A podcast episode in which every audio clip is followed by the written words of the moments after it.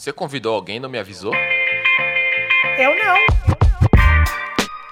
Cama, Peraí, mas ela vai falar de quê? mesa Filme. e trampo. Muito trampo. muito trampo. Música é meu trabalho. Não vai brigar não, né? Ah, Lavar roupa suja no podcast não pode. trabalhar junto. Tudo é bate-papo. Sejam bem-vindos. Salve, salve meu povo, aqui quem fala é o Rashid. Oiê, aqui é a Dani Rodrigues, bem-vindos ao Cama, Mesa e Trampo. Barato é louco e o processo é lento e é o seguinte, a Dani e eu somos sócios na vida, no trabalho, no esporte, no lazer, No esporte, eu acho que não. na espiritualidade, em tudo quanto é patamar aí da vida, tudo quanto Oh. é, é, lugar, momento é, que você possa imaginar aí, uma vida de, uma, de uma Oh. pessoa. Somos sócios, somos sócios em tudo. Que bonitinho. E a gente resolveu transformar. Deixa eu falar, tô tentando desenvolver um raciocínio lógico aqui, a menina Mas tá fica tão aí. bonitinho. E, e a gente transformou tudo isso num podcast para vocês. E é o seguinte, né?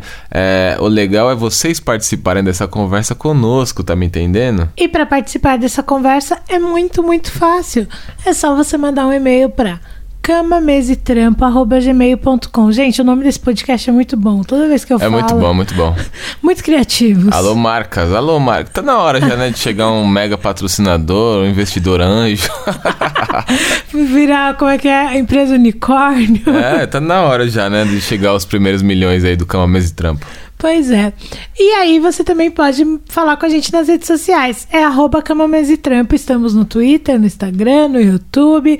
Deixe seu comentário lá, conversa com a gente, conta o que você achou, deixa seu feedback, fala, vocês estão falando um monte de besteira, fala, nossa, vocês são demais, a gente adora elogio também. Muito bom. E manda sugestão de pauta também, a gente quer bater papo, gente, toda semana, né? Então, pode mandar assunto que tem papo pra trocar, viu? É isso, manda assunto, manda assunto, manda assunto.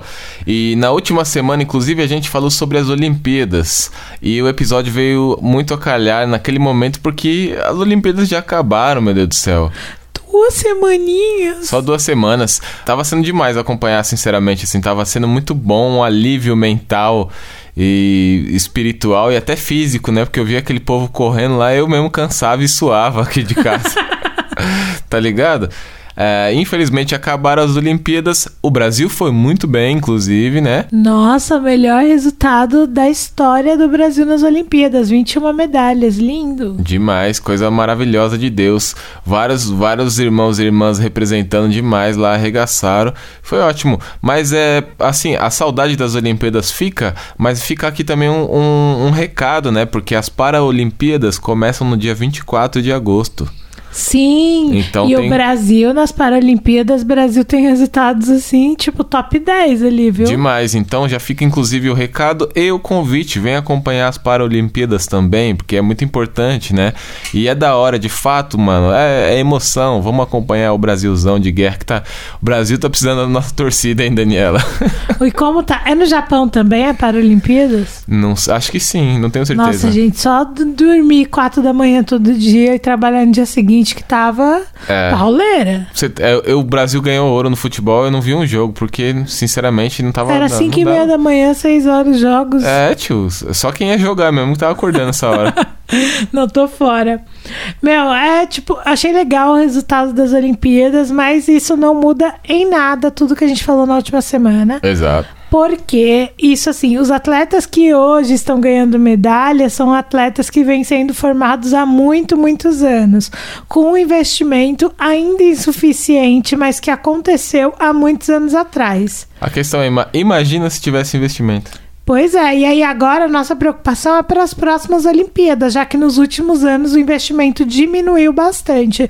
Todos os jornais, os programas ficaram falando nisso. Falou que o problema do Brasil é que não se re- não renovou né, os atletas. Então a gente tem que ver como é que vai ser as próximas. Então nosso trabalho é pressionar o governo para a gente poder ter manter esporte no radar das pessoas, manter cultura no radar das pessoas, etc e tal. É, exclusive um salve é, para os atletas e as atletas que ganharam ouro, que ganharam prata, que ganharam bronze, que foram até lá representar é, o nosso comitê olímpico, a nossa comissão esportiva ali. Obrigado, obrigado por irem até lá, obrigado pela dedicação, pelo empenho, por terem arregaçado, independente de voltar com medalha ou voltar com dor. Todo mundo volta com dor, né? Atleta sempre vive com dor. Eu sou atleta que entre aspas, né? Só quando saio para minhas corridinhas eu vivo com dor. Imagina os atletas que treinam todo dia mesmo. Nossa, eu quero comentar uma coisa das Olimpíadas muito específica, mas eu preciso comentar. Hum. Gente, Ana Marcela Cunha. É tipo a menina que nadou duas horas em velocidade em Nadou. águas abertas. Mano, Gente, esse foi. ela, foi, ela foi do Lausanne ao Grajaú nadando, ba- basicamente. Foi quantos quilômetros que ela... Não, nessa foi prova foi 36. 10, ela já nadou 30. Ah, ela já nadou 30 quilômetros, mano. 36 uma prova. É do. Lausanne ao Grajaú, basicamente nadando, tio. Não, e ela, tipo assim, ela é a melhor na- nadadora de águas abertas do mundo, é uma brasileira. E ela é foda pra caralho. Gente, sério, eu fiquei vendo a prova, até me emocionei no final e eu nunca nem tinha ouvido falar nela, nem na prova, nem nada. Tipo, porque, meu Deus, eu fiquei muito abismada. Parabéns a todos. Mas é que a Ana Marcela me deixou abismada. Eu não sabia nem que existia esse esporte. E eu acho uma loucura. Não sabia nem é natação, Daniela. Como não sabia que existia esse Gente, esporte? não, calma, ô João. Nossa, gente, ele acha que tudo é uma batalha. Ó, é o seguinte, o que eu tô falando é que eu não sabia que existia uma competição nas Olimpíadas que era tipo uma maratona na água. Pode O crer. que é um absurdo. E ainda mais em águas abertas. Tem uma história lá da menina que a raia grudou na perna dela. Já pensou um bagulho desse? Se- Se você é Cláudia Raia. oh, acabei de Eu não vou descobrir. falar nada. Acabei de descobrir um esporte novo que chama basquetebol. Os caras ficam na quadra batendo a bola com a mão. Tem que acertar um cesto desse. Gente, obrigada. Eu vou deixar ele fazer o episódio de hoje sozinho, que ele não tá merecendo minha companhia. Ai, meu Deus do céu, é isso. Pro episódio de hoje, a gente vai trazer aqui à tona um tema que nos alimenta a alma, ah, nos alimenta a mente, nos alimenta o coração e nos alimenta o estômago também. no nosso caso aqui, especificamente. Vamos falar de música, Daniela. A gente pouco fala de música porque a gente fica com medo de vocês acharem que a gente tá sempre puxando sardinha pra música, mas Bora. bora falar de música, vai. Na minha adolescência, lá na Praia Paulistinha, Não longínquo ano de 1970. e- Não, pode voltar, vai. Gente, eu tô brava com ele, viu? Não, aí eu, eu ficava o dia inteiro vendo clipe. A TV ficava na MTV dia Todos e nós, noite. todos nós. Dia e noite. E aí, eu tive a minha fase ali, né? Final dos anos 90 de Backstreet Boys, eu era a louca. Já falei disso aqui. E aí, depois entrou a época do, de ficar vendo Top 10 MTV e gostar de tudo que passava lá. Gostava de tudo que passava lá, tudo. E aí eu tive minha fase roqueirinha, tive minha fase do, do mas eu descobri o rap no Top 10 MTV, tipo, eu nunca vou esquecer a primeira Cê é vez louco. que eu ouvi Dilema. Como que você descobriu o rap? Ah, mano, um dia eu tava na quebrada, assim, eu ouvi uma música que salvou minha vida, me puxou, me levantou, me fez erguer a cabeça. Não, um dia eu tava lá, mano, entrando pro crime, aí o mano falou, mano, vem conhecer o movimento hip hop.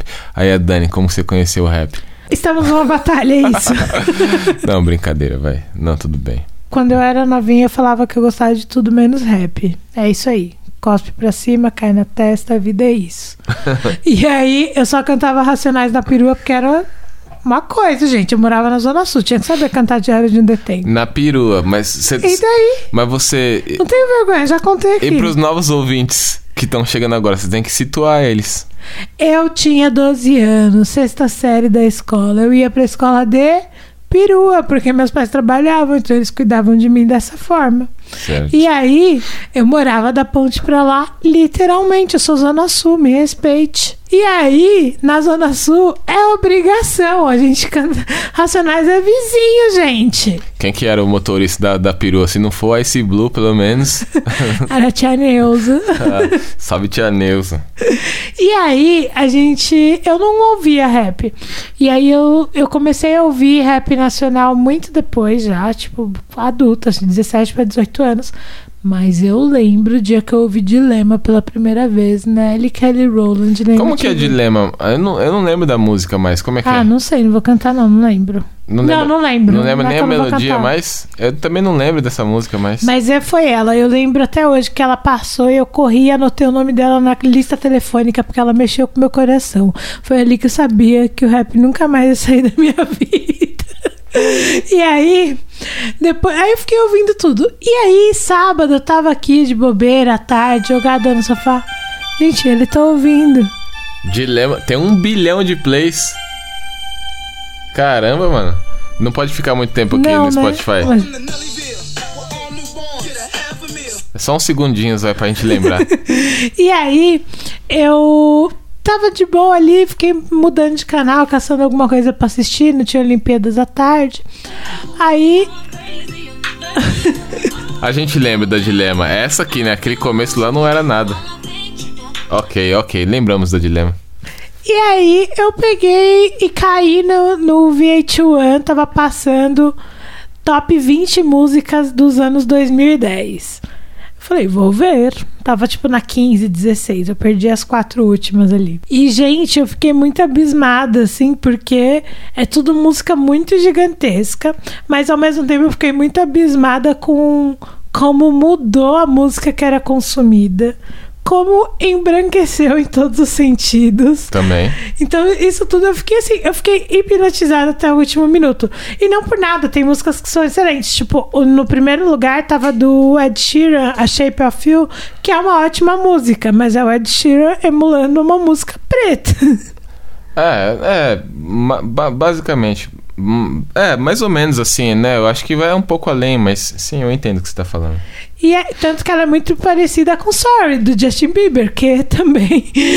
É, é Mas o, assim- o Justin Bieber é um cara que dominou a linguagem, né? Não, ele, é- ele entendeu, ele tem É. o bagulho dentro dele. Ele domina a linguagem, mas ele é respeitado pelos caras, ele an- anda com os Sim. caras, né? Então ele é um cara que totalmente dominou a linguagem, diferente do Ed Sheeran. Sim. E aí eu fiquei assistindo ali tudo e quando acabou queria trocar ideia com o Rashid. Não, eu falei, não, as primeiras eram essa, essa e aquela. E tal clipe de tal música que é estourada. Eu nunca tinha visto o clipe, o clipe é legal, nananã. Então a gente ficou conversando, a gente falou, vamos falar disso no podcast? E cá estamos nós. Porque também uma coisa para se pensar sobre essa década da música é que foi exatamente a mudança pro digital efetiva mesmo, assim, do streaming, de, de você conseguir contabilizar números. Antes o digital era muito pautado na pirataria, né? Totalmente. E eu acho que não tem como a gente falar das músicas dos anos 2010, né? Estranho esse termo, sem falar dessas mudanças de mercado primeiro, né?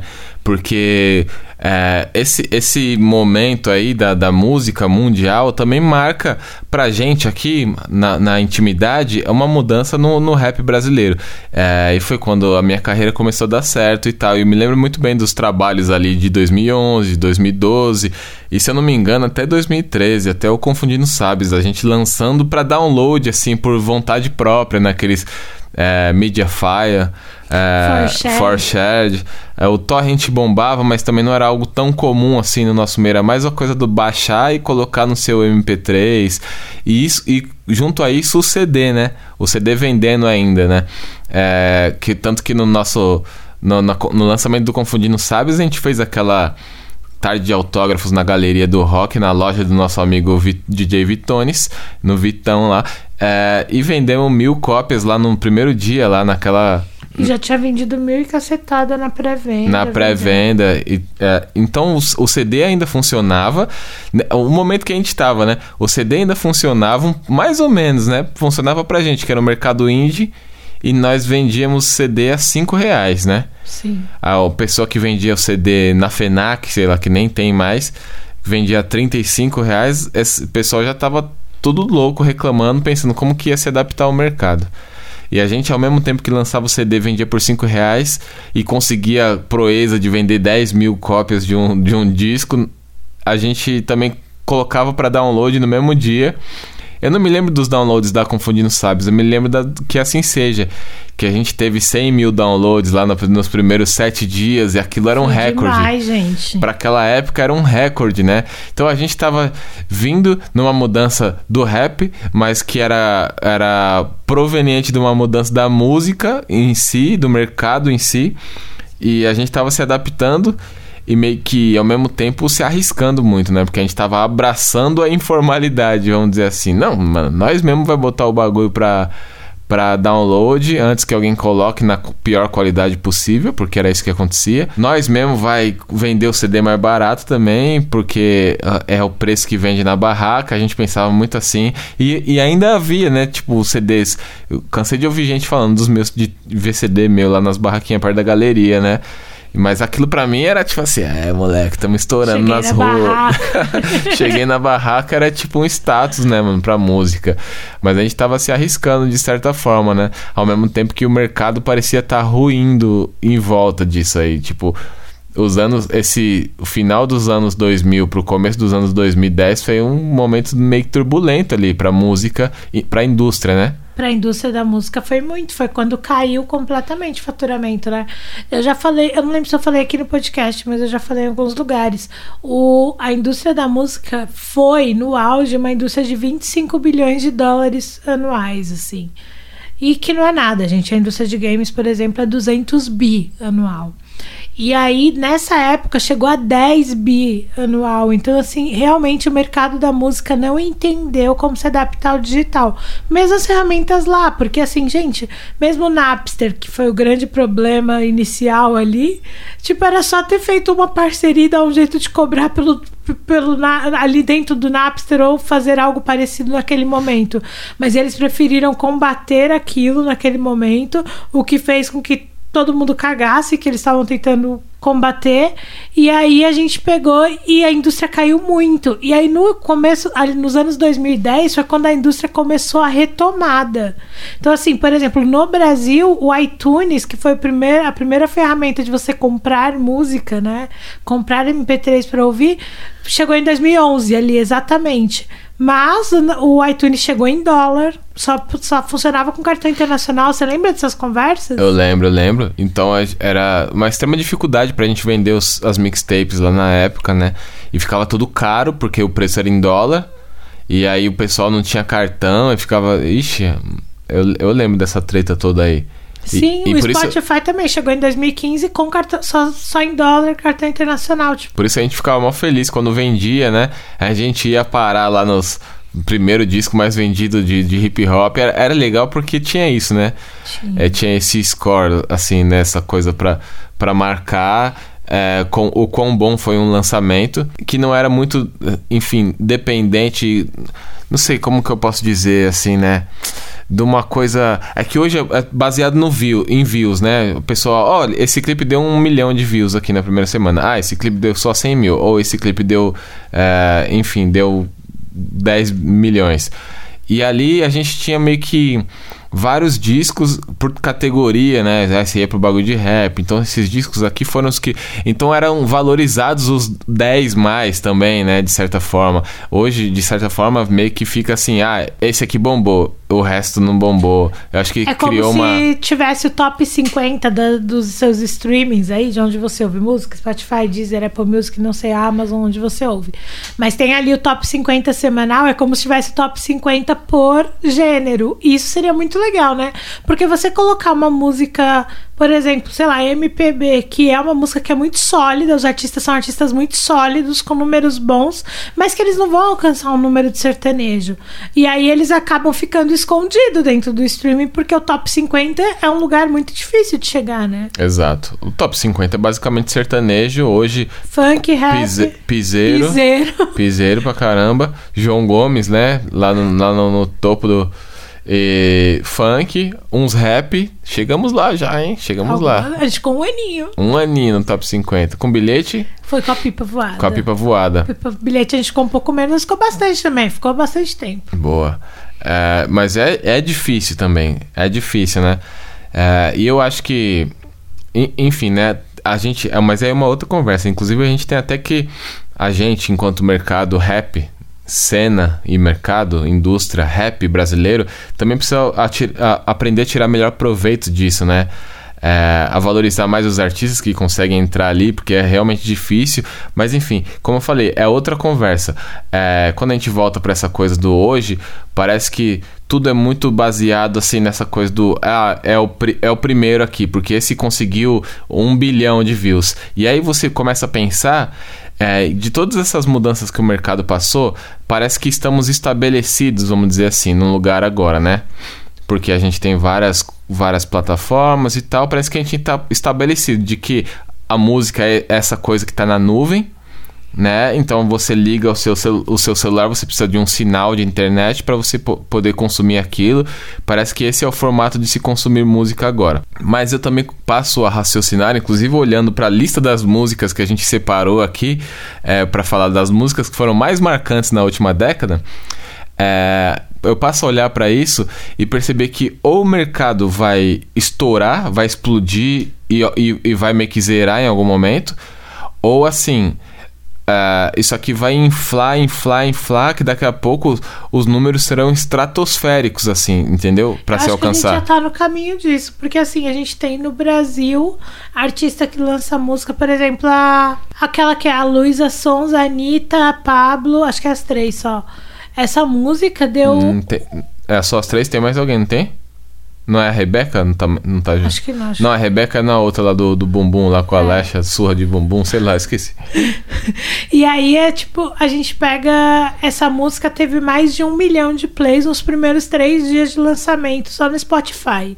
Sem contar YouTube, sem contar Deezer, sem contar Apple, sem contar nada. O Spotify, gente, a gente, vai, a gente acaba falando muito quando fala de números, por causa que ele é o que dá dados reais 24 horas, assim. Então, é, tipo. O, os artistas têm acesso aos números que eles fazem ali. Inclusive, na primeira semana de lançamento, você acompanha em tempo real. Quantas pessoas estão ouvindo naquele segundo a sua música, né? Então isso acaba fazendo diferença, que dá vontade de você ficar lá olhando. É igual você conseguir ver o seu próprio like lá no seu Instagram. Pois é, e o Spotify tem um spotifycharts.com que você consegue ver ali qualquer pessoa. Então, assim, a gente consegue ver, tipo, o top 50 de ontem tá disponível. Ele fica disponível por volta das 11, meio-dia do dia seguinte, assim. Então, todo dia você tem acesso a esses números. Então, para falar de número é mais fácil falar de lá. E aí, você pensar que uma música teve mais de um milhão de plays só dentro do Spotify em um dia, sem contar todas as outras plataformas, sem contar o YouTube, que é o carro-chefe, principalmente para música pop então, assim, você fala, gente, já tá em números estratosféricos. É tipo, é muito difícil alcançar isso. Porque você. Como a gente começou a conversar aqui. É, volta lá no, no, no começo da década de 2010, né? 2011 ali quando a gente fazia essas coisas, 100 mil downloads em 7 dias. Olha isso. É, lembra quando o Emicida alcançou o 1 milhão na Triunfo? Aquilo foi um acontecimento especial. Se eu não me engano, houve até comemoração. Tipo assim, não sei se rolou até um evento, um barato assim, mas e, eu tipo lembro assim, que. Demorou pra chegar em 1 milhão, de gente. Demorou, demorou pra caramba pra chegar em 1 milhão. É, e esses eram os números quando você chegava naquela época, naquele comecinho, era o 100 mil. Um milhão era um bagulho muito pro artista pop mesmo, assim, muito bombado e tal. E aí agora a gente, de repente, por causa de algumas músicas que viralizaram e tal, a gente caiu no, na casa do bilhão, assim, tem as músicas já com alguns bilhões de plays. Isso é, isso é extremamente absurdo, mas vamos para centenas de milhares, vamos dizer assim. E aí parece que é, começa a ficar uma coisa muito restrita, né? Assim, é tipo o funk ostentação, que antes falava de, um, de uns carros e de uns tênis que era acessível e de repente os caras começaram a ganhar dinheiro e começaram a falar de uns carros que assim, você não, não, nem vê, tá ligado? Eu não sei nem que existe isso aí. Então eu acho que ou o mercado está se, se, encaminhando para isso, para essa bolha estourar e meio que zerar assim, sabe? De, tipo, quando isso estourar, voltar, dar uma enxugada. Por quê? Porque as gravadoras, é, os selos e os próprios artistas fazem cada vez mais força para que essas músicas alcancem esses números. Porque o recorde um dia foi um milhão, depois passou a ser 10 milhões, depois 50 milhões, depois 100 milhões. E agora os recordes são um bilhão, entendeu? De plays tá ligado? E quando você olha pro TikTok, por exemplo, e uma pessoa fazendo um vídeo lá, um moleque fazendo um vídeo de sarrada sem cueca, tem 5 milhões de plays, tá ligado? É, é, é, é, meio absurdo, assim. Eu acho que tudo na internet inflou muito. E aí eu não sei se vai chegar esse momento meio que, tipo, vai dar essa putz, mano, chegou num lugar que não. Pra onde você vai agora, tá ligado?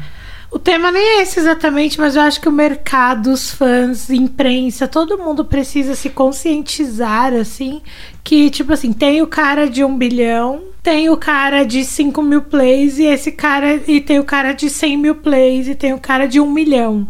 E, tipo assim, todas essas pessoas estão vivendo da música delas. Algumas vivendo melhor, algumas andando. Umas vivendo muito bem Algumas umas. andando com esses carros que a gente nem sabe onde tem, onde existe, e outras andando de moto ali na motinha que deu pra comprar, outras andando ainda no metrozão, mas que vai chegar no seu momento de ter, de andar como quiser andar também, se quiser andar de metroplus da vida, é isso aí, irmão.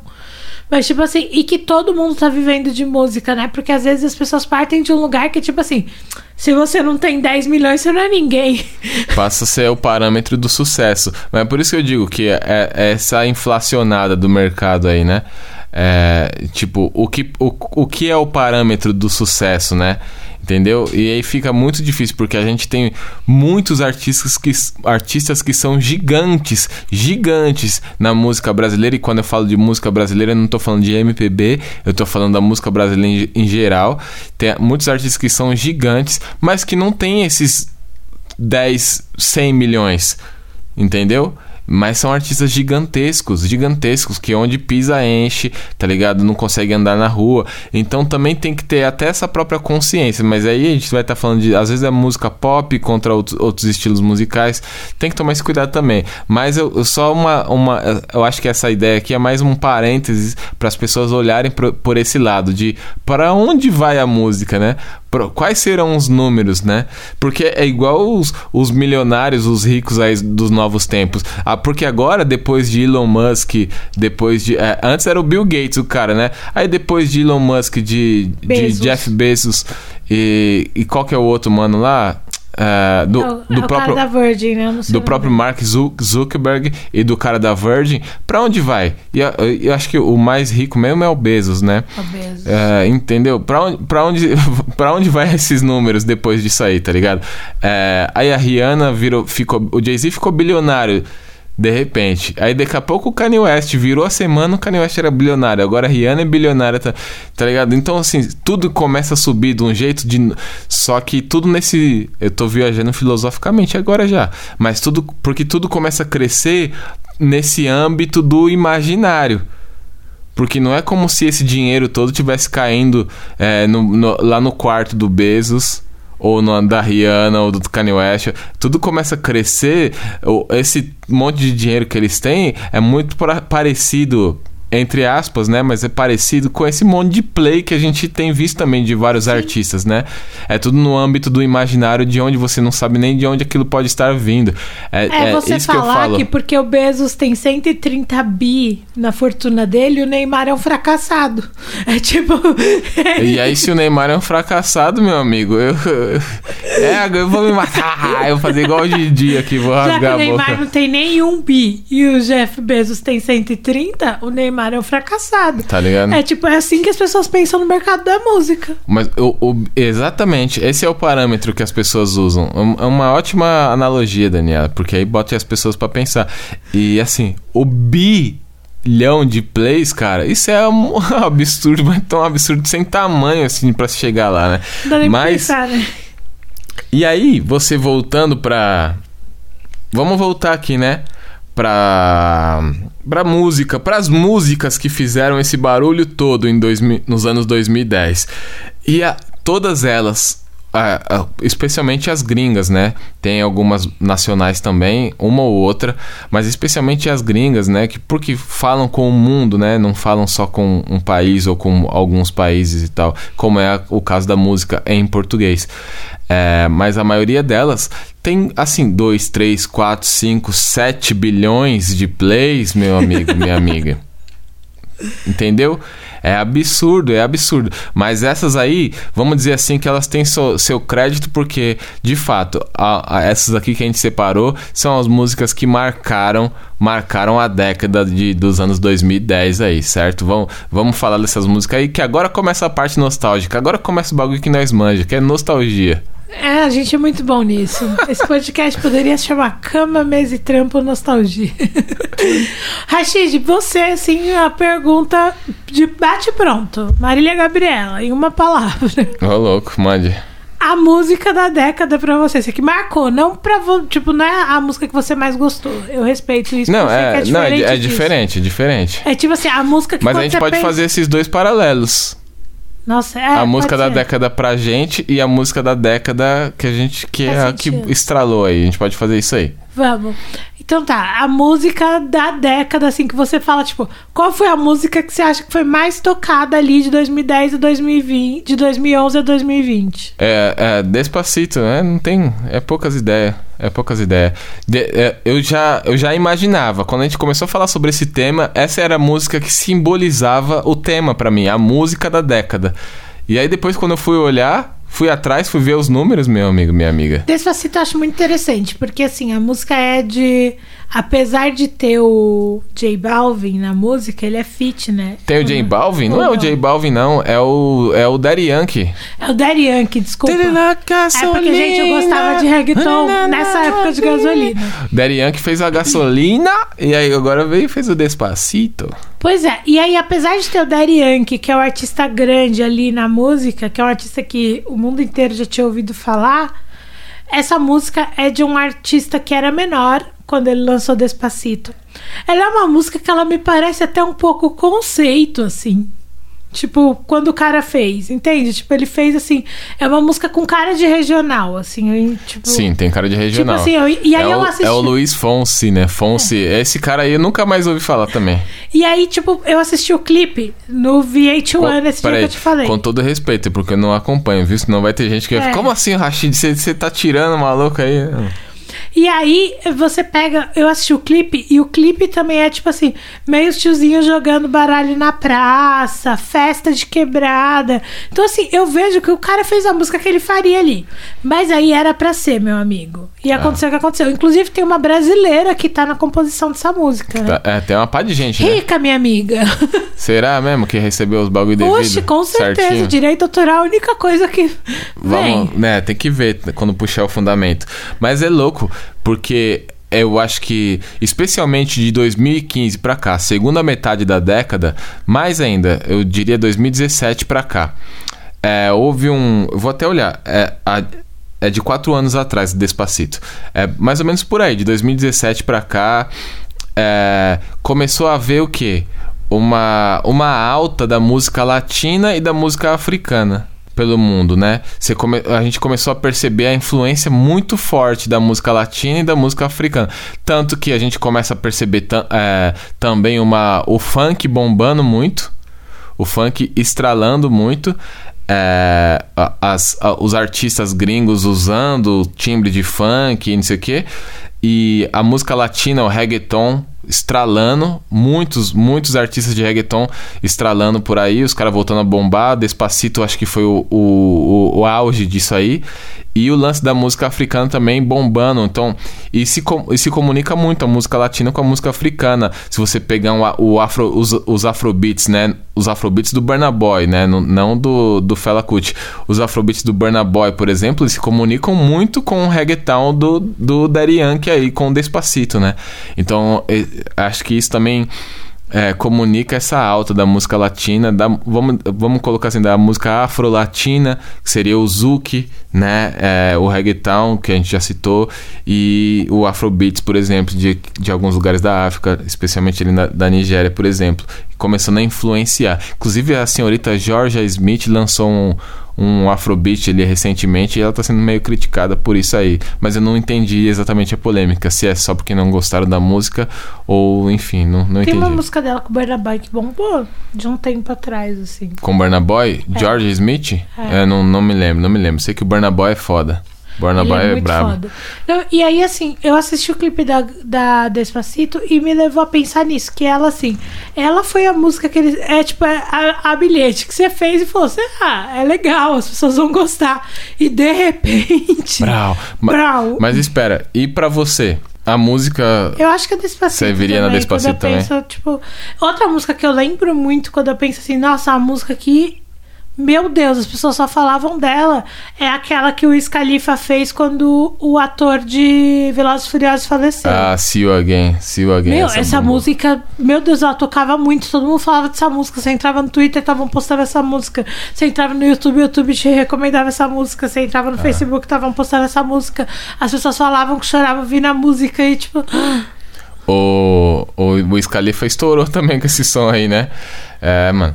É, eu tava pensando aqui, uma que eu, eu não tô conseguindo. Acredito que eu não tô lembrando como é a música, mas é dessa, dessas que viram meme, vi- que viralizam e tal, que foi o Harlem Shake. O Harlem Shake também é da, dessa década aí, né? Verdade. O Harlem Shake eu não lembro como que era. O- Era o Turn Down for What? É, é isso que era o Harlem Shake? Sei lá. Não, não, não era, não era. Como é que. Mano, nós tá com a memória muito ruim pra esses bagulho aí, tio. Como é que era o Harlem Shake, mano? Memória pandêmica chama. Tem estudo sobre isso. E é engraçado que. Será que o Harlem Shake tem de fato a ver com o Harlem? o bairro de Nova York, né? Aqui, ó, Spotify, ajuda nós, vai. E outras plataformas também.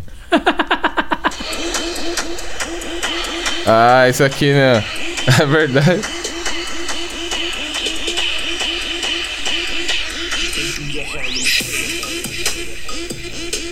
Tá, chega já. Não pode ter música no podcast. Ah, Harlem Shake, Harlem Shake. É verdade, né? O Turn Down for é outra fita, outras ideias, mano. Mas aí, a gente tem uma música brasileira aí que. que. Que, Que- estralou, que dominou que também a do- década. Que explodiu fronteiras e ah, foi o mundo inteiro. Meio inexplicavelmente, assim, né? Um bagulho me- meio absurdo. Qual música que é? Fala pra nós. Delícia, delícia. Assim você me mata. Ai, se eu te pego. Ai, ai, se eu te pego. Mano. Gente, tem essa música gravada em tudo quanto é idioma no mundo, sabia? É mesmo? Eu, hein? E ele As tocou pessoas têm gostos naqueles peculiares. Brazilian Day lá em, tipo, na Não, época. deve ter estralado lá. Eu lembro que o Neymar fez a dança e pai, e, e vários caras, né? Vários jogadores. Mano, essa música. ela- essa música tem mais de bilhão de play. É uma das poucas brasileiras, das músicas nacionais, no caso, que, que tem o bilhão de plays ali. Mano, um bilhão é muita É, coisa. mas Eu essa dominou o mundo aqui mesmo. a- a- aquela proporção do bilhão, mas eu não tô achando. Um milhão de segundos são 11 dias. Um bilhão de segundos são 30 anos. Um pouco mais de 30 anos. Essa é a é proporção. isso, nossa, ele sabe de cabeça. Essa é a Gente, proporção. você tem noção da distância de um milhão para um bilhão? Faça essas contas. Vamos lá. Um milhão de minutos seriam 11 dias. Um bilhão de minutos Não, dá mais de segundos, de É segundos. um milhão de segundos seria 11 dias. Um bilhão de segundos seria mais de 30 anos. Gente, é muito. Agora pense em moeda, pense em dinheiro, Ah. pense em play. Tipo assim, gente, 30 é anos coisa. em dinheiro? Ou. Tô brincando, Dani. É, Enfim, mas procura no Google pra ver se a comparação é essa. Eu sei que é 11 dias e 30 anos mesmo, mas eu acho É. que são segundos. A, a conta é com segundos. Mas aí, de fato, é, o Ai Se Eu Te Pego, Michel Teló estralou, assim, mas foi aquele chute bonito, assim. Aquele, né, ele chutou daqui fez o gol lá no Camp Nou, lá, E é inclusive. das poucas músicas brasileiras que, tipo, realmente explodiram as fronteiras, assim, né? Tipo, de verdade. Tipo, que aí é música de massa fora, tipo, em português, assim. Porque, É, tipo, não foi é, aqui, né? Não é. não é. não é play pra caralho daqui, porque o Brasil é muito grande, né? Então não foi muito play centralizado, assim. É um bagulho que estralou no mundo inteiro mesmo. Isso aí. É, tipo, sei lá, a gente tem Caetano que toca no mundo inteiro pra casas lotadas. A gente tem um milhão de artistas brasileiros que fazem isso. Mas a música ainda, de certa forma, é uma música de nicho nesses lugares que toca no mundo inteiro. Já aí, se eu te pego, virou uma música de massa no- em muitos países, assim, é surreal. Sabe qual outra? Tem- aí tem mais uma brasileira dessa década aí, mais uma música brasileira dessa década que Qual? estralou.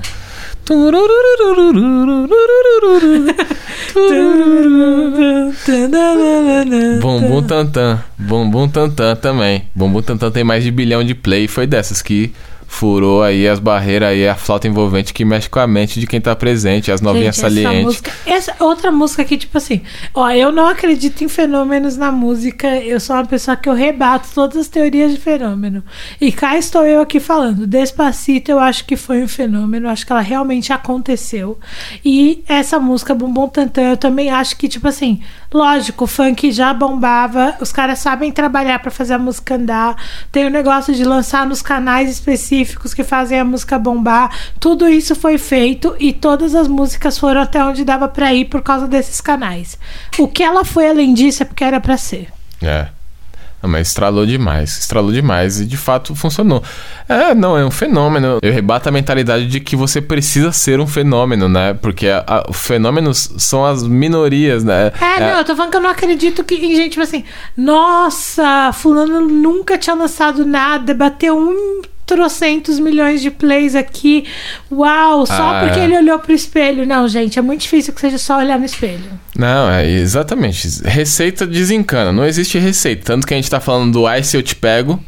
Que se você for ouvir a obra do Michel Teló, não tem muitas coisas parecidas com aquilo ali, não, cara. É, é outras ideias, assim. Inclusive as músicas dele que bombou depois é muito mais o sertanejão que a gente conhece mesmo do que alguma coisa próxima ali do Ai Se Eu Te Pego. Ó, O, o Bumbum Tantan também, ó. A gente vai do Ai Se Eu Te Pego pro Bumbum Tantan. Então, tá ligado? Não, não tem uma fórmula aí. O bagulho pegou. E a Anitta, que hoje é tipo a maior artista brasileira que tá em atividade rodando o mundo tal, ela não tem uma música que tenha feito o que Ice Eu Te Pego fez. É, ainda não. Mas ela, ela é, um fe- é um fenômeno dos anos 2010. A Anitta, Sim, ela é um fenômeno Anitta- por si só. Anitta é um capítulo à parte nessa história aí. Tem alguns artistas, eu acho, que são capítulos à parte nessa, nessa, nessa década, nessa última década. E a Anitta, sem dúvida, é um capítulo à parte aí nos anos 2010, cara. Show das Poderosas é o quê? 11? Acho que é 2011 ou 12. É, então Eu dei uma Anitta fez a pesquisada. carreira dela exatamente nessa década. Exatamente, nessa década. E assim, Show das Poder- Poderosas ficou lá, já foi embora, assim, tipo, é, não é a principal música dela há muito tempo já, há, Há muitos muito anos. tempo. Há muitos anos, né? É porque tem muitos artistas que são assim também, que fazem é, o, um hit gigantesco e aí esse hit passa a ser o, o principal, a principal música da carreira dessa pessoa durante muitos anos. E o da Anitta já ficou pra- lá pra trás já, cara. Ela meio que não parou de evoluir. Aí você goste ou não da música, ou da personalidade, ou das estratégias, é muito difícil não perceber, não aceitar, não assumir o fenômeno que a Anitta é. E a, e a Anitta se tornou um fenô- fenômeno no Brasil e passou a ser um fenômeno internacional depois. É, e aí agora quando a gente vai pro mundão, tem uma artista que eu não posso deixar de citar, que também é, é uma dessas, que ela tem hits de bilhões, mais de um, mais de um hit de bilhão, e, e assim, tudo que lança, o pessoal mija Guaraná. Já até sei. Quem que é? A Adele. A Adele. Mano, a Adele, ela é um fenômeno. Someone like you. Gente, todas as performances dessa música são ótimas. Eu tava assistindo hoje enquanto eu fazia a pesquisa pro episódio. Porque não dá, mano. Ela, ela é um absurdo. E ela é um absurdo. E, tipo assim, e a Adele eu acho ela um absurdo e outra coisa. Ela realmente consegue ser a artista que ela desaparece. Desaparece for real. É tipo assim, ela lança Olha, o disco, foda. faz turnê, some. Sumiu, acabou. Você não vê ela no mercado. Eu, eu não tem que foto dela no TMZ passeando com o filho. eu acho que a Adele é, é o tipo de artista que ela tem poucos sin, sinãos assim, né, na carreira dela. Porque assim, tem outros artistas que apareceram nessa década e que, que também são fenômenos grandes, tem o próprio Ed Sheeran. Eu não sei se ele apareceu nessa Eu acho que década, apareceu lindo. mas é, foi onde ele se fez de fato, a Ariana Grande. O É, Sam Smith, é, acho que o, o aquele Shawn Mendes também. Shawn Mendes. Ah, Shawn Mendes era, da, era de boy band, né? Do One Direction, se eu não me engano. Ah, é, o One Direction é uma banda que surgiu no final da, da década anterior e começou a década de 2010 bombando e depois sumiu, né? Mas só falando da Adele, ela tem poucos poucos senãos, sumiu no sentido de é, que eu, eu já tinha comentado isso com a Dani, hoje, é, sumiu o One Direction, mas porque ou, ou One Direction, né? Eu já vi dos dois jeitos as pessoas falarem, porque se desfez a banda, né? Daí foi cada um seguir seus caminhos aí e fazer E são bombar. todos enormes. É. Mas a Adele tem poucos senãos no sentido de você. O, o, o próprio pessoal aí do One Direction não é, não é unanimidade. A própria Ariana Grande não é uma unanimidade, que é um artista pop, então tem muitos senãos. Tem gente que ah, acha foda, canta muito, não, não canta nada. Não, mas é forçado. Não, mas é muito foda, é conceito. Aí o Ed Sheeran, a mesma fita. A Adele, cara, ela não é essa artista que vai dançar, que vai que dança, que faz isso aqui. Tipo assim, ela não é artista pop no sentido estético da coisa. Ela é pop no tamanho, porque ela é massiva, né? Ela é massiva.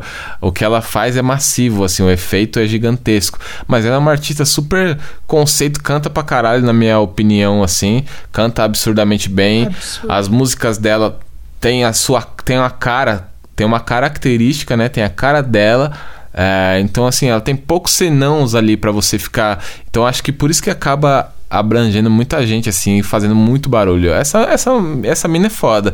Se ela quiser fazer um refrão um dia pra mim, eu aceito de boa, assim. Ela é maravilhosa. Não, ela, tipo, ela lançou o primeiro disco, foi aquele alvoroço. Aí ela pegou, fez a turnê, fez uns programas, fez umas premiação, ganhou tudo. Aí foi pra casa, teve filhos. E aí, tipo, sumiu. Aí depois ela voltou com a- o primeiro disco era o 21, que era a idade dela. O segundo foi o 25, que ela lançou no mesmo ano que Lemonade, levou o prêmio da Beyoncé. e aí, gente, desculpa, eu sofro ainda por causa desse prêmio do Lemonade. Eu acho a Adele maravilhosa, ela merece o mundo, mas é que eu queria que aquele prêmio fosse pra Beyoncé e tudo bem. Mas que bom que foi a Adele. E aí, tipo, e aí ela lançou o 25, que era a nova idade dela. E aí ela desapareceu de novo, voltou a aparecer agora, assim, voltou aí numas premiações, umas Ela coisas. não lançou outro disco ainda? Não. Ah, mas vai se fuder também, Adele. Mano, e só lança álbum. É tipo, ela vem com um álbum, trabalha o disco e some. Caralho, mano. Ela é tipo a Kendricka. Na real, o Kendrick que é tipo a Adele do rap, né? Ele é o Adele do rap, né? É, porque assim, com a Adele não meio que não tem pra ninguém, né? Ela meio que. Acho que é de números assim, talvez é a artista que alcance mais números, né? Na, na música. Certeza, eu acho que. E tem o lance de os números dela serem muito. Eu acho muito natural a forma como a Adele funciona. Lógico, pode estar sendo ingenuidade minha, ainda mais minha que trabalho na indústria. Mas parece que, tipo, não tem um- uma coisa ali, não tem um envelopamento pra poder chamar atenção.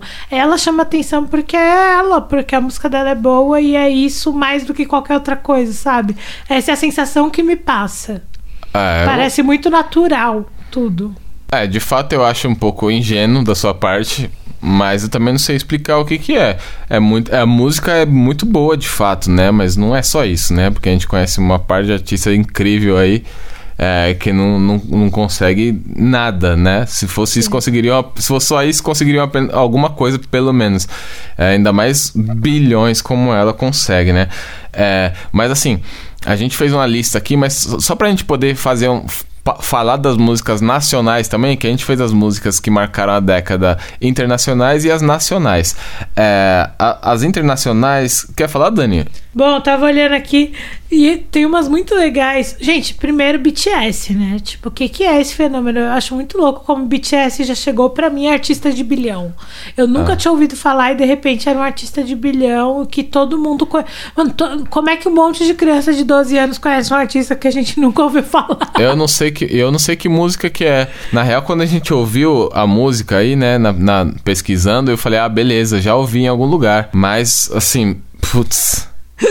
Mas não só o BTS, tem aquele Blackpink, né, um bagulho assim. Tem Blackpink, tem, é, é, tem vários- EXO, é, tipo, tem Ah, muitas. tem muita, muitas bandas de K-pop aí que estralaram mesmo, assim, né? O K-pop, na verdade, chegou, tipo. Inclusive, vale a pena ver depois como isso aconteceu. Tem no. No Netflix, tem naquele Descomplicando, tem um, um episódio explicando a explosão do K-pop. Vale muito a pena, é bem curtinho. Outra que é bem legal e que a gente anotou aqui foi a Hotline Bling do Drake. Hotline Bling. Essa aí Meu estralou. Deus. Essa estralou. Todo mundo falava dessa música. É, essa foi legal pra caramba. You used to call me on Eu gosto do Drake, gente. Não, o Drake é da hora, mano. O Drake é da hora, sangue bom, tio. Ele é um culture vulture, como se diz por aí, mas beleza. Daqui a pouco, quando ele estiver copiando os funk, tentando copiar. Tá ligado? Aí você vai falar, esse Drake aí é meio estranho, porque é o que ele faz. Mas ah, ele, é muito fez bom. a música lá com o Chris, com o Kevin o Chris. É, mas ele, não, ele só fez a música, ele não, tá, não tentou copiar ainda. O problema, os gringos não gostam, é porque a gente, como. é, quem tem o domínio pleno, pleno do inglês e consegue perceber as nuances de sotaque mais facilmente, repara como ele muda de músicas para músicas, né? A, a gente que não domina tanto o inglês não consegue reparar tão facilmente. Como ele é jamaicano numa música, na outra ele Como é ele fica emulando tudo. Exato. Na outra, como ele é do Brooklyn, na outra música ele volta a ser o, o cara do Canadá, de Toronto. Aí numa outra música ele é meio latino.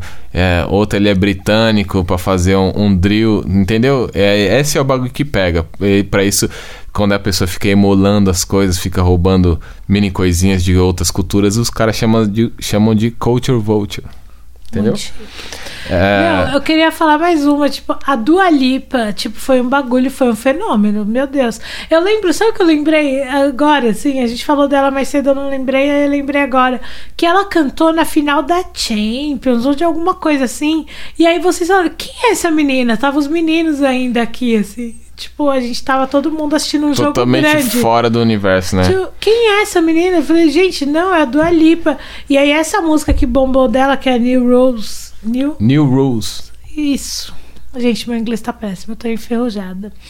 E aí, ela. Essa música bombou muito. E essa música é muito boa. Eu vi o clipe dela, inclusive, nessa lista das 20 músicas dos anos 2010. É, aí não podemos esquecer de Wi- Wild Thoughts. A dancinha do Khaled, gente. DJ Khaled! Mano, mas essa aí é totalmente lá. Foi o Santana que tocou, né? Mas totalmente inspirado naquela famosíssima do Santana também. É, mas essa música é demais. A gente tem 24K Magic do Bruno Mars que também estralou. Explodiu.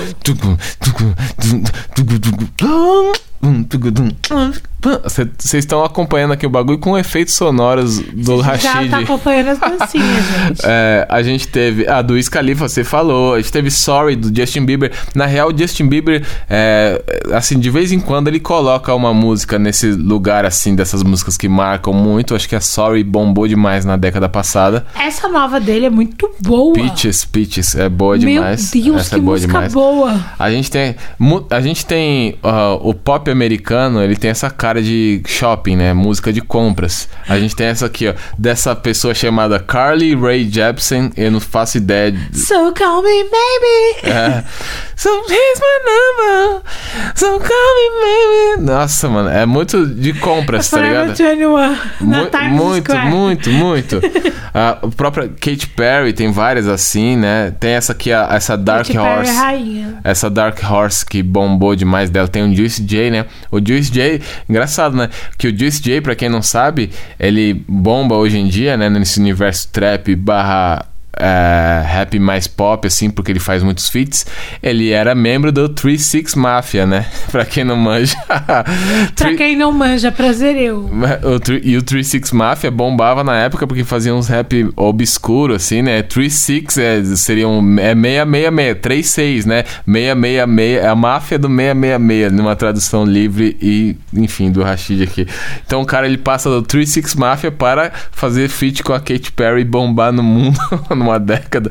E aí tem o próprio Ed Sheeran. Mas beleza, agora a gente chega ah, aqui na nossa lista nacional. O que temos de nacional? Mano, tem pérola, tem pérola, tem pérola. Tá tranquilo, tá favorável, tá tranquilo, tá favorável, tá Mano, tranquilo. essa aí, essa estralou. Essa, essa música, ela Mano, foi ela o estado mental. memes. Ela foi o estado mental do, do Brasil durante um tempo, assim.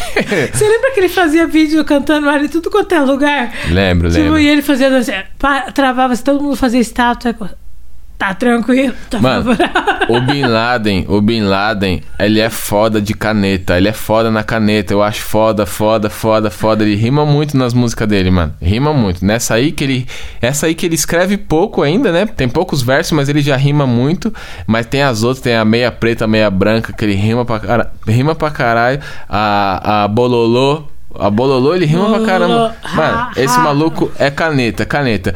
Mas, beleza, né? Vai, vai pra lá, vai pra cá, vai pra lá, vai pra cá. É, a gente teve envolvimento.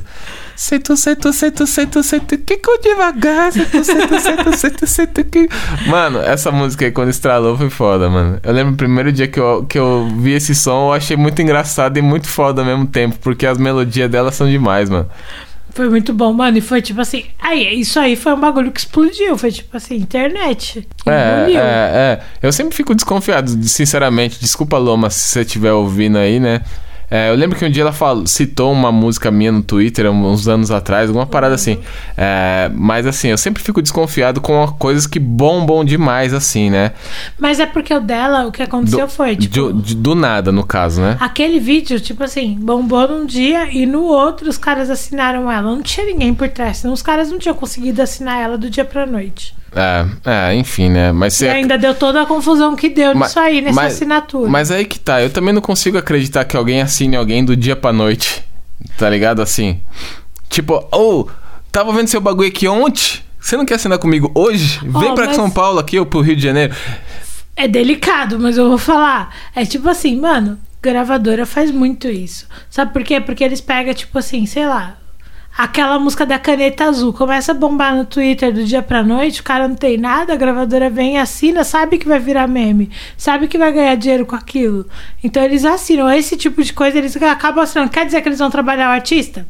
Nem sempre. Ah, enfim, né? Eu tenho, eu fico assim meio pá, meio lá, meio cá, mas que bom que é a Loma, né? Porque é- ela parece ser das nossas. E assim, a MC Loma e as gêmeas Lacração, esse nome é muito bom, cara. O nome do grupo é muito bom. Uma E- das meninas tá num, num reality show aí de, de, de pegação. Ô, louco. As gêmeas pegação agora. É, e a MC Loma depois ela fez outras músicas que bombou mais do que essa primeira. É que eu não me lembro, assim, não tenho acompanhado muito de perto a carreira dela, sinceramente.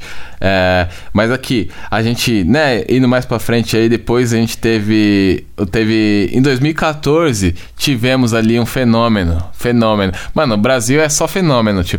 É só música que vira termo, é, que vira gíria, que vira estado mental, estado de espírito. A, a, a, a, a, a, a, o lepo, lepo. Mano, essa. É muita malemolência, É muita sério. malemolência, mano. O Brasil é foda, tio. O Brasil tem um swing a mais. Tem um swing a mais. O Lepo Lepo estralou demais, hein? Mano, eu lembro de 2017. A gente foi pra praia. Mano, sério, tava insuportável na praia. Cinco caixas de som diferentes. Todos os, todos os guarda-sol lá com turma tocando a mesma música.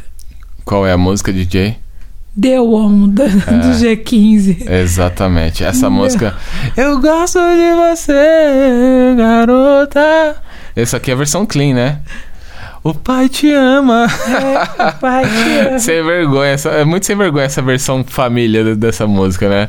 É, mas, mano, essa música estourou demais, tio. Estourou demais. Eu lembro esse dia na praia, foi foda. A gente não tinha ouvido essa música ainda. E nós tava na praia, só tocava essa porra. Quando voltamos pra, pra cá, pra São Paulo, aí os moleque vindo pro serviço, cantando, vindo do, cantando na hora do almoço. Eu lembro do Zequinha cantando. Eu falava, mano, tá, porra, esse maluco estralou demais, mano. Estralou demais. Deu onda do G15, mano. MC G15, salve. Ah, Daniela, nós falou de revolução no rap, mano. Não tem como não citar, mano. Não tem como não citar. Lá em 2012 tem uma música que revolucionou o rap aí, mano. Gente, sério, se você ouvir a rap 2012, não tem como. Ou você amou ou você detestou. Mas você ouviu e ouviu muito. Vou caçar mais de um milhão de vagalumes por aí. Mano, Vagalume bombou demais. vagalume bombou demais. Salve pros moleques do Polo que são muito sangue bom, mano. Os moleques é muito da hora, tio. Os moleques é da hora demais. Mano, bombou muito. Bombou Não muito, interessa se mano. você gostou, se você não gostou, mas você ouviu e ouviu muito, Ouviu eu muito. sei. Não, o, o Vagalumes é uma música assim que ela. Acho que foi um. Dessa geração aí, talvez foi o primeiro rap aí pra rádio, né? De fato, Acho né? foi. Dessa geração depois da nossa, né? No caso, né? Não, explodiu em rádio pop. É tipo assim, já tocava alguma uma coisa ou outra, sei lá, a gente conseguia, sei lá, tocava um bilhete antiga na, na, Ah, mas na é. 105 de vez e nunca. É, mas, na assim, mano, 105, na, na, na trans tocava um bagulho ou a outro. Mas... Vagalume tocava o dia inteiro. Vagalumes bombou Igual o demais. bilhete alguns anos depois. life. Mas Vagalumes foi uma dessas músicas que abriu porta pra essas coisas. Abriu porta pras músicas todas que o Projota conseguiu encaixar na rádio. Ou abriu porta pras músicas do Rashid na, na rádio, pra Oriente na Rael, rádio, pra Rael na rádio, Emicida. Tipo assim, é, o Paulo acho que merece esse ponto aí de crédito e de respeito. Porque, de fato, cara, Vagalumes bombou demais. E na época o povo odiava, é, o povo excomungava, não considerava rap, mas nem fudendo, tá ligado? E aí os caras estralou. É, Esses dias al- alguém postou Pirituba City também na. Pirituba City. Pirituba City no, no, no, no Twitter falou, mano, se você. Você viveu, viveu na Terra, viveu no Brasil nos anos 2010, você deve conhecer isso aqui. Os caras postou aí, era Pirituba City. Mas realmente Vagalumes estralou demais. Mas você falou de Emicida, tem outra nessa lista aí que bombou demais. Ah, sim, tem sim, tem sim. No ano da Copa, né? Inclusive, no ano da Copa, Paz do Futebol. Guimê Emicida, salve galerinha. É, nosso pessoalzinho aí, mano, essa estralou, hein? Paz do Futebol foi, foi foda. muito foda. E essa música é muito foda. Essa Essa, música é música, boa. aí, na época, ai, gente, que saudade de sentir orgulho do Brasil. Não, c- não, não, ó, você acabamos de sentir agora na Olimpíada, vai, Dani. Acabamos Não, mas não é. Aquela época lá, você, tipo assim. É tipo, eu tava vendo a lista das músicas, aí um cara pegou e falou um negócio que eu fiquei rindo, até pausei o vídeo e falei pro Michel. O cara falou assim: tipo, ele tava vendo aquela música, tá vendo aquela lua que brilha lá no céu? Aí ele falou assim: esse era o Brasil dessa época. A gente acreditava que a gente podia buscar a lua lá no céu. Agora, meu irmão. Agora é só diário de bordo, meu parceiro. O bagulho tá louco, tio.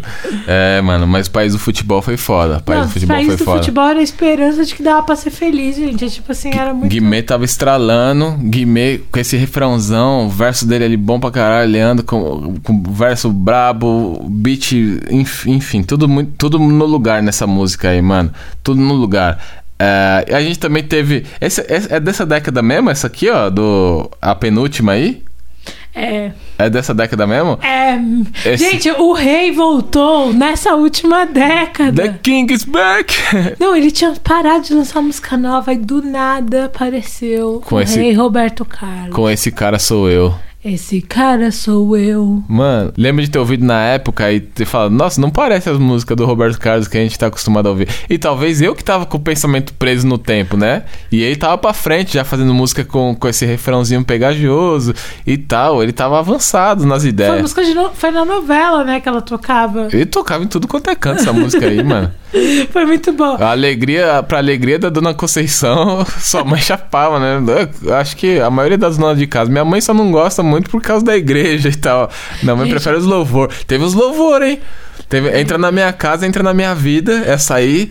Entra na minha casa. Essa, essa aí ultrapassou as barreiras do gospel, inclusive. Entra na minha vida. Mexe com minha estrutura, sara todas as feridas. Me ensina a ser santidade. A ter santidade. A né? ter.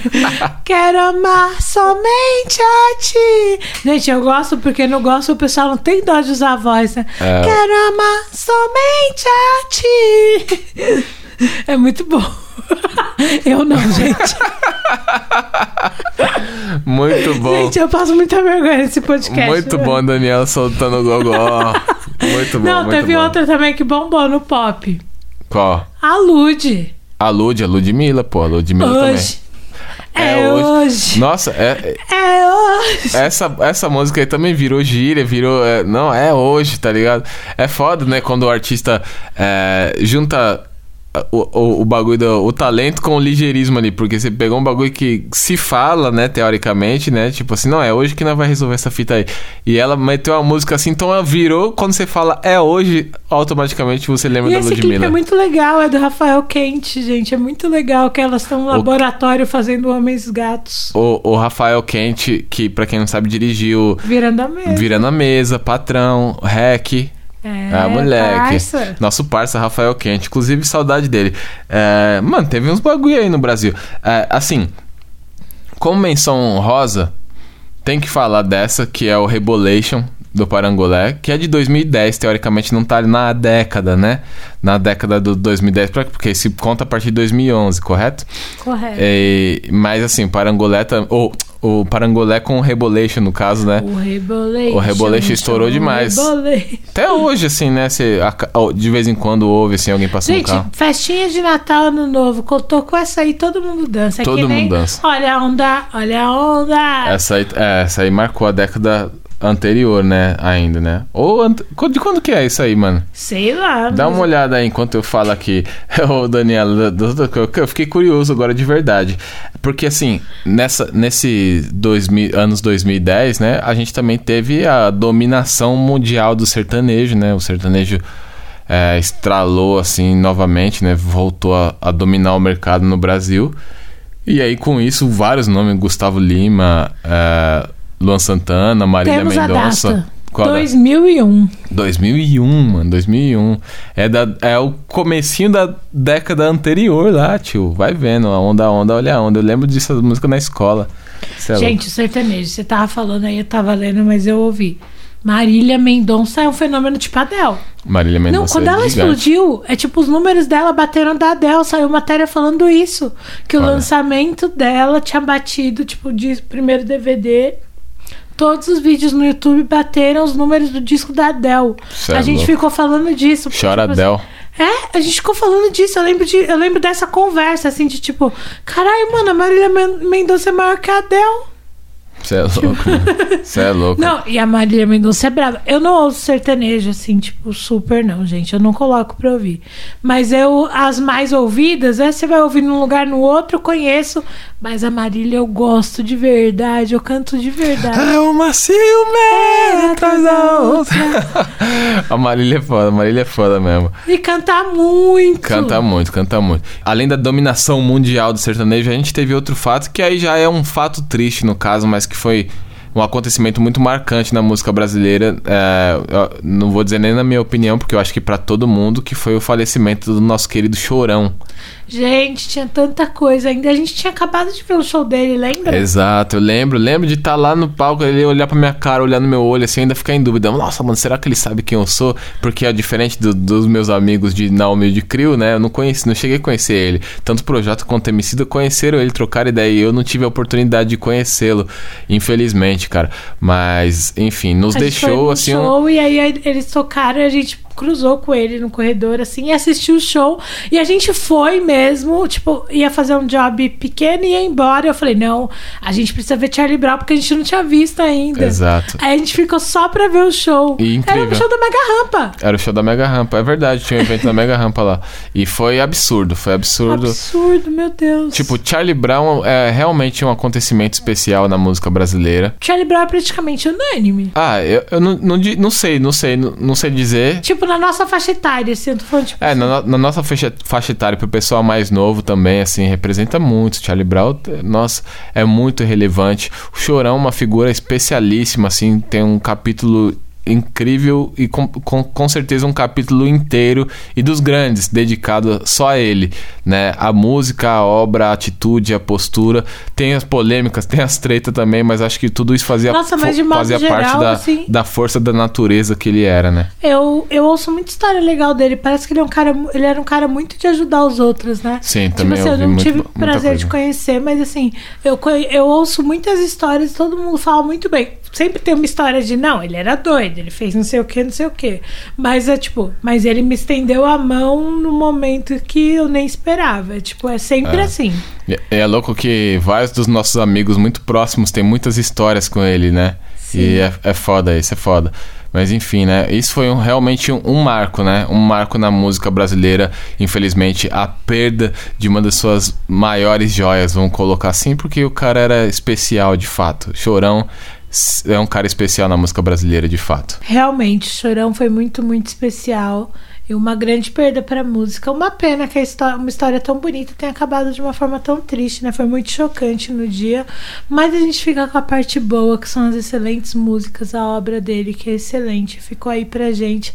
Mano, todo. Assim, não tem uma semana que você não vê alguém citando uma música do Charlie Brown Jr. na vida. Não Tipo, existe uma semana. E agora, durante as Olimpíadas, no, com o skate, o pessoal todo postando foto dele, falando que o Chorão deve estar feliz. Muito foda isso. Isso é um legado, cara. Isso é um legado. Isso é uma história muito linda de se ver, de poder acompanhar, né? E hoje a gente pode ver um pouco do resultado de toda aquela dedicação dele ao skate e à música. Foda demais, foda demais, família, demais. Bora, acho que é isso, né, Rashid? Acho que é isso, Daniela. Muito bom o papo aqui com você, como sempre, trocar ideia sobre música. Você começou meio batalhando comigo, mas depois virou um papo. Ah, tá suave, é a batalha da vida. Não gosto de batalhar, você é especialista, não sou. Não- eu não sou especialista mais não, Daniela. Esses dias eu tava acompanhando a batalha lá no Clubhouse e pensando, nossa, mano, eu não batalho desde 2009, desde 2010, tipo assim, no máximo 2010. Ou seja, eu batalhei entre 2006 e 2010. Passei quatro anos da minha vida batalhando e desde 2010 eu nunca mais batalhei. Ou seja, eu tenho muito mais tempo na vida como um não MC de batalha do que como um MC de batalhas. Eu só você vim é de tão lá. educadinho hoje, você não atacaria as pessoas. o, o cara da batalha, o gente boa, né? Não, você é legal, você é bacana. o cara começa a elogiar. Enfim, vamos, Daniel, vamos sair dessa briga. Daniela, vamos para as indicações da semana. Qual que é a sua dica para essa semana aí?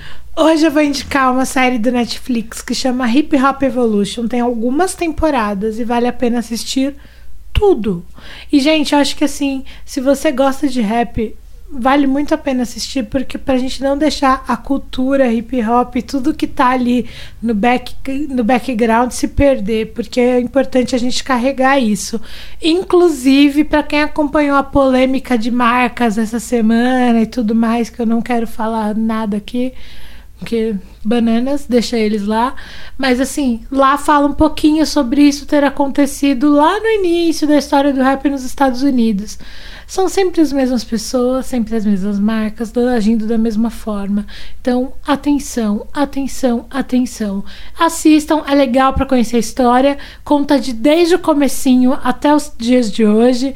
Passa por vários nomes, várias músicas que vocês vão lembrar na hora e vão falar: caramba, por que, que eu nunca mais ouvi isso? Meu Deus do céu, era muito bom.